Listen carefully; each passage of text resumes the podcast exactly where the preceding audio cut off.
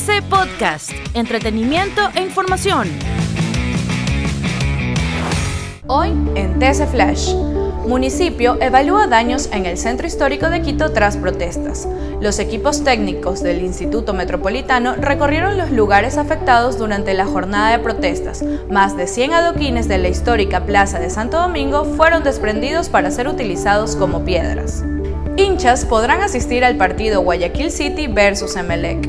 Finalmente habilitaron al estadio Cristian Benítez, así lo resolvió el Comité de Operaciones de Emergencia Nacional. El encuentro se jugará este sábado desde las 8 de la noche. Policías resultaron heridos en las manifestaciones. Ocho gendarmes heridos dejó la primera jornada de movilización en Ecuador, informó el Ministerio de Gobierno en un comunicado difundido este miércoles.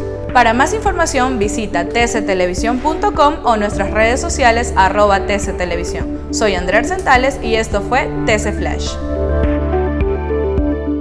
TC Podcast, entretenimiento e información, un producto original de TC Televisión.